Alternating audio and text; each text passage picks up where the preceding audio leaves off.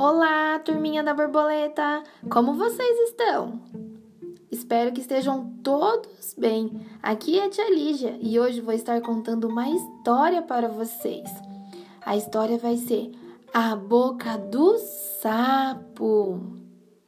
O sapo, o Ebert, o Ebert estava no meio da floresta quando passou o passarinho. Piu, piu, piu, piu, piu, piu piu, piu, piu, piu, piu, e disse: Sapo, você tem uma boca grande.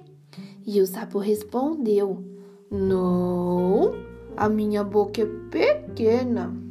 E o passarinho disse: Boca pequena é da abelhinha. Então passou a abelhinha zzz, e disse: Sapo, você tem uma boca grande. E o sapo respondeu: Não, a minha boca é pequena. E a abelhinha disse: Boca pequena é do cachorrinho.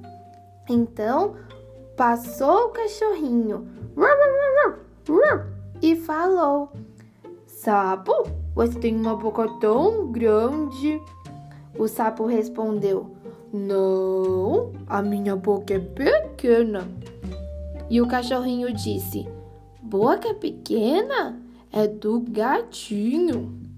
Então o gatinho chegou, miau, miau, e falou: Vai ganhar o bolo quem apagar as velhinhas todas de uma vez só. E o sapo, todo contente, falou: eu vou apagar todas as velhinhas, porque afinal de contas, quem tem boca grande sou eu.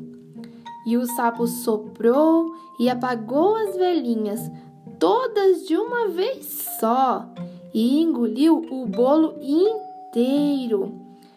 Sapo guloso, boca, boca pequena, hein, sapo?